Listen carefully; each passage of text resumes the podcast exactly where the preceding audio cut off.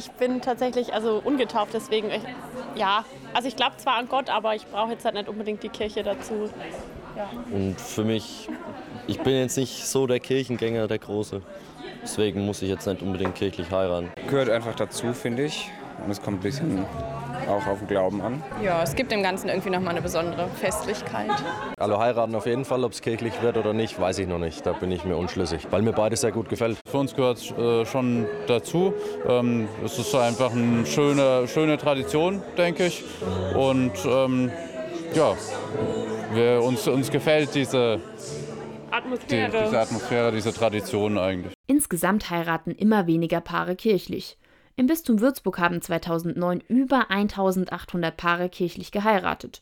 2019, also zehn Jahre später, nur noch 1377, also fast ein Viertel weniger. Und in den Jahren 2020 und 2021 waren die Zahlen aufgrund der Corona-Pandemie noch einmal deutlich geringer. Beim Schlendern über die Hochzeitsmesse fällt auf, dass es neben Brautkleidern, Anzügen und Ringen in allen Variationen auch Stände gibt, die man nicht unbedingt erwarten würde. Es gibt einige Versicherungen, die damit werben, dass sie sich um den unromantischen Teil kümmern. Und es gibt den Stand der evangelischen und katholischen Kirche. Simon Marx ist Ehe- und Familienseelsorger beim Bistum Würzburg.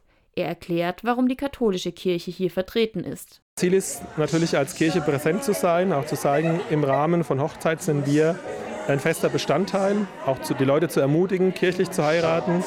Ähm, diesem Fest auch nochmal ein anderes Fundament zu geben, das, den Bund vor Gott auch zu stellen und zu sagen, hey, da ist es echt ein Bonus, dass da noch jemand mit dabei ist. Außerdem können die Besucherinnen und Besucher am Stand all ihre Fragen rund um das Thema kirchlich heiraten loswerden. Also heute wurden wir zum Beispiel zweimal gefragt, ähm, ob die Trauzeugen katholisch sein müssen.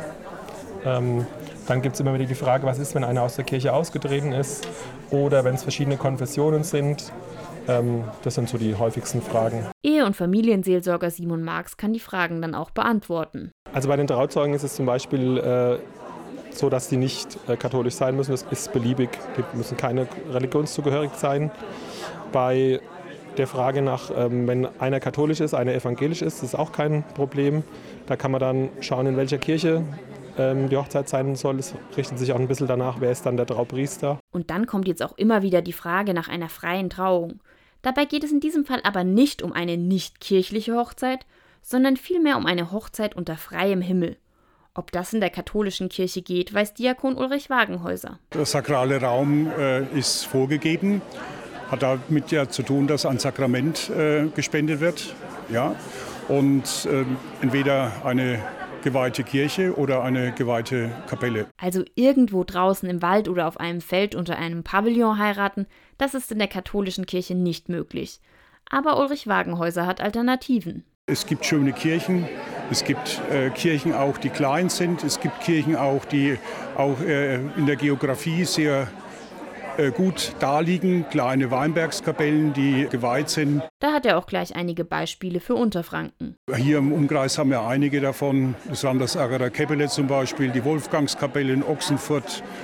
Oder wenn es ein wenig größer ist, äh, auch heißt ja Keppele, ist ja schon eine berühmte Waldplatzkirche und auch Hochzeitskirche.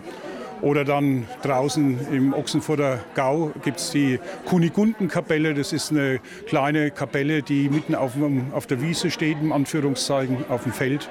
Das sind dann solche Örtlichkeiten, die man dann hernehmen kann.